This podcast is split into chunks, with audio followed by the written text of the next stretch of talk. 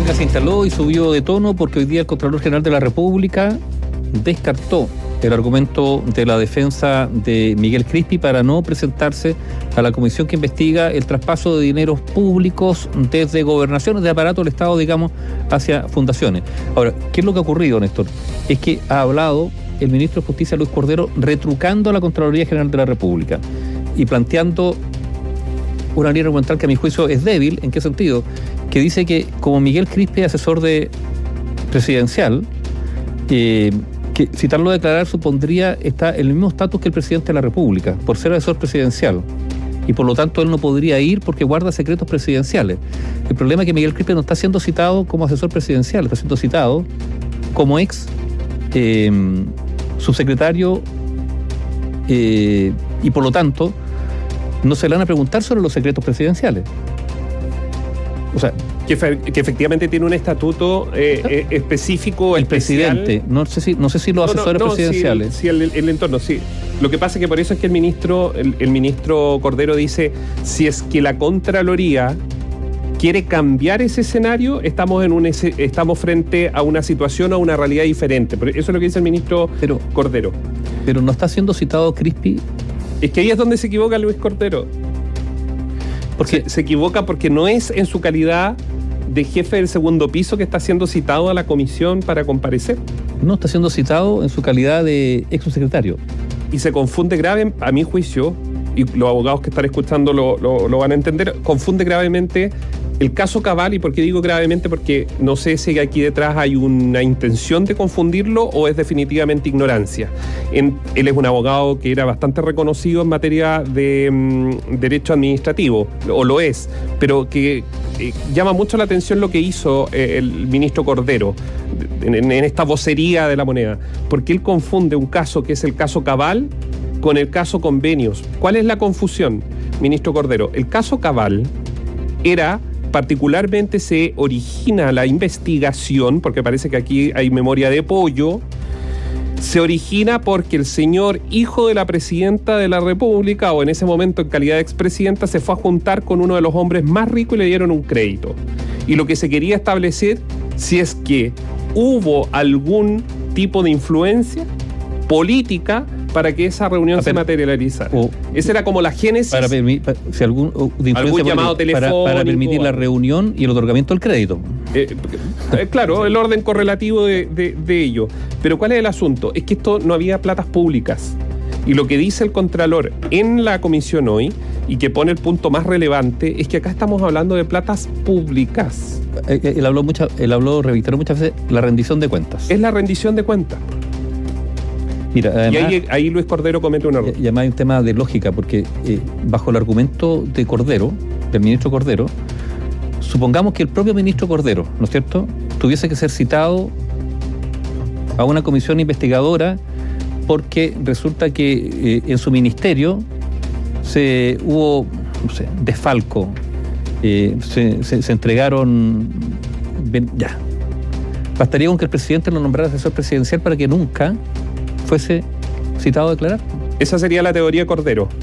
O sea, pongamos, el director de Gendarmería, eh, no sé, participa en, el otorgamiento de permisos irregulares para que los presos salgan, bastaría con que lo el presidente, el presidente lo nombre asesor presidencial, lo, lo, lleva al segundo piso y no, y no podría comparecer entonces a una comisión investigadora cuando nos lo están citando, a ver, como a Crispi, no lo están citando en su calidad de asesor, sino por el cargo que tuvo anteriormente.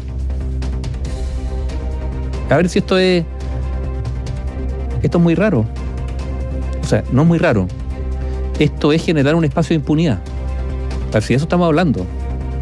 De impunidad frente a una investigación parlamentaria. A ver si aquí, aquí se ha armado un, un edificio con algo mínimo a este señor Crispi no es tan importante. Pero se ha convertido esto en un tema gigantesco para el gobierno cuando no habría, bastado que él fuera a declarar. Eh, a ver, aquí hay una especie de empecinamiento político en la defensa de la imagen política de un ciudadano y que se ha transformado en un tema de debate gigantesco cuando en realidad uno podría ser casi una minucia, es un acto administrativo. que en aras, yo insisto, como dijo el Contralor, de la rendición de cuentas, debería concurrir.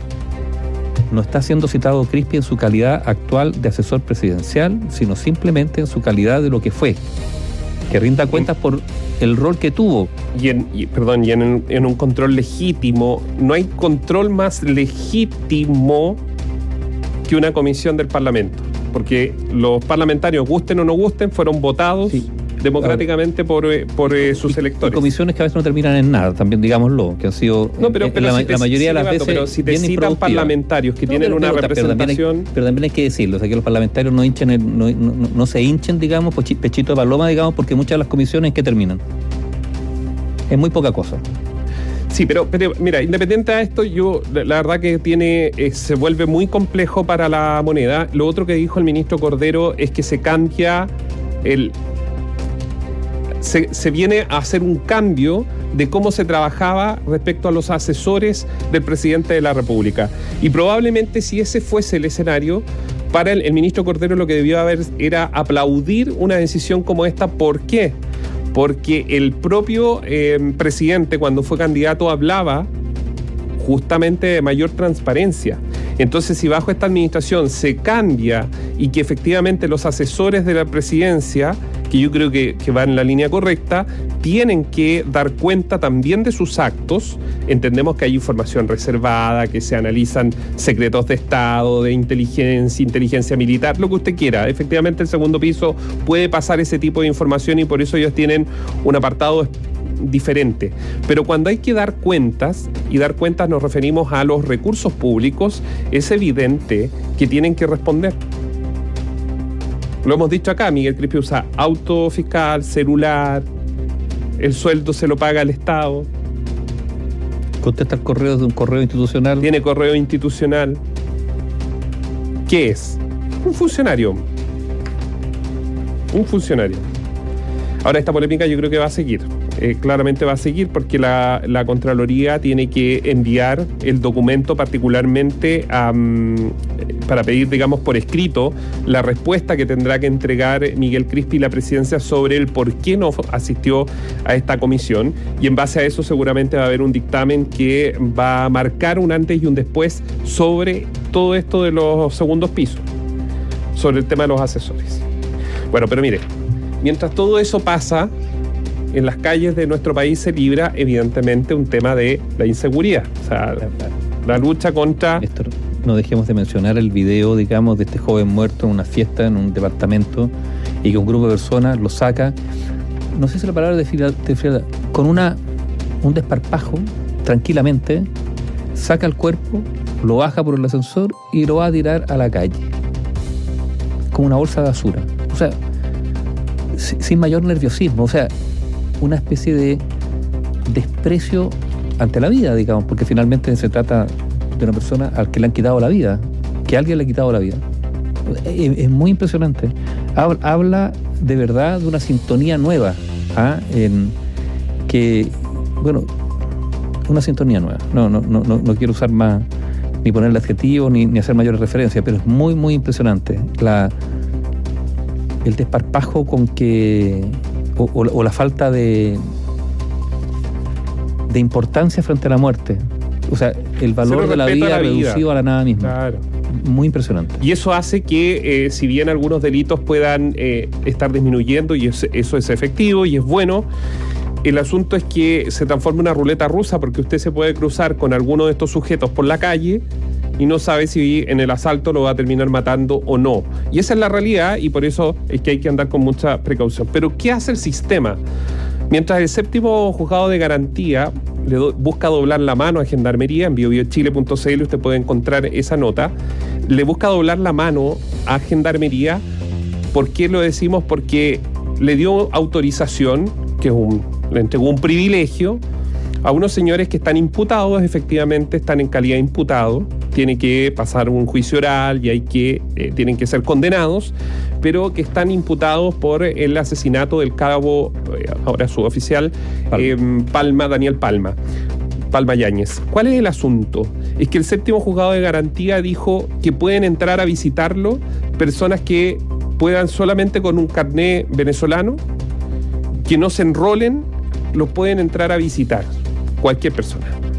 Y aquí es donde se abre una disputa porque para Gendarmería cada persona que ingresa, por ejemplo, en una visita, tiene que obviamente ser chequeado tiene que tener un estatus de acreditación, si está en una condición irregular haber iniciado los procesos, en fin, todo lo que conlleva poder tener la información fidedigna de quién es la persona que ingresa al centro penitenciario para reunirse con un imputado, sobre todo de alta peligrosidad, por eso están en la cárcel de alta seguridad, y obviamente esto se va a resolver por la Corte de Apelaciones de Santiago. Por ahora eh, hay un signo de interrogación, hasta ahora el séptimo juzgado le ha dado la razón a los imputados y no a Gendarmería. Mira, y para terminar, Nivaldo, nos llegó un correo de un auditor que nos cuenta, y voy a leer rápidamente, pero es muy breve la historia.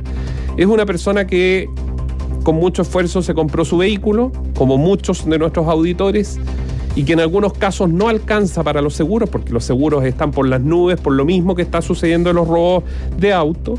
El asunto es que el 19 de abril, a Guillermo León, nuestro auditor, el 19 de abril del presente año fui víctima, nos dice, del robo de mi automóvil.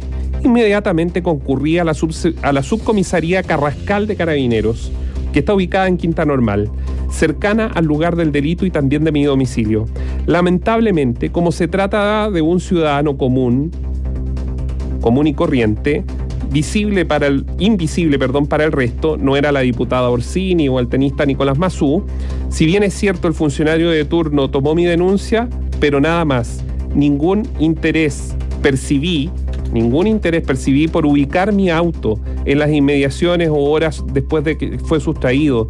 Además, porque traspapelaron en carabineros mi denuncia. Recién ingresó el 10 de mayo del 2023 el documento ingresó con el número de parte, nos manda el número de parte, el 839, a la Fiscalía Centro Norte, que tampoco ha hecho nada por mí. O sea, todos favoreciendo a los delincuentes. Una vez que ingresó mi causa, de inmediato el fiscal a cargo la archivó. Ni siquiera aparecía en el número, con el número de RUC. Tuve que llamar telefónicamente para que días después se me asignara un RUC nos envía el RUC con la fecha en que se lo asignaron. Posteriormente solicité a la Fiscalía la petición de las imágenes de las cámaras de la autopista Costarera Norte, porque el vehículo robado transitó por ahí. Me informaron que habían enviado un oficio a esa sociedad concesionaria, pero lo más extraño es que el 27 de junio del 2023 llegó a mi celular un mensaje de texto que sería de la Fiscalía Centro Norte, porque es un número telefónico, no se identificaba, donde dicen que la causa se le ha dado término por archivo provisional. Lo curioso es que esta información no se me envió ni a mi correo electrónico y tampoco aparece en la página de la Fiscalía en línea. Tuve que ir y es ahí donde me notificaron que se había archivado. Es decir, delincuentes 1, víctimas 0. Información independiente. Opinión independiente.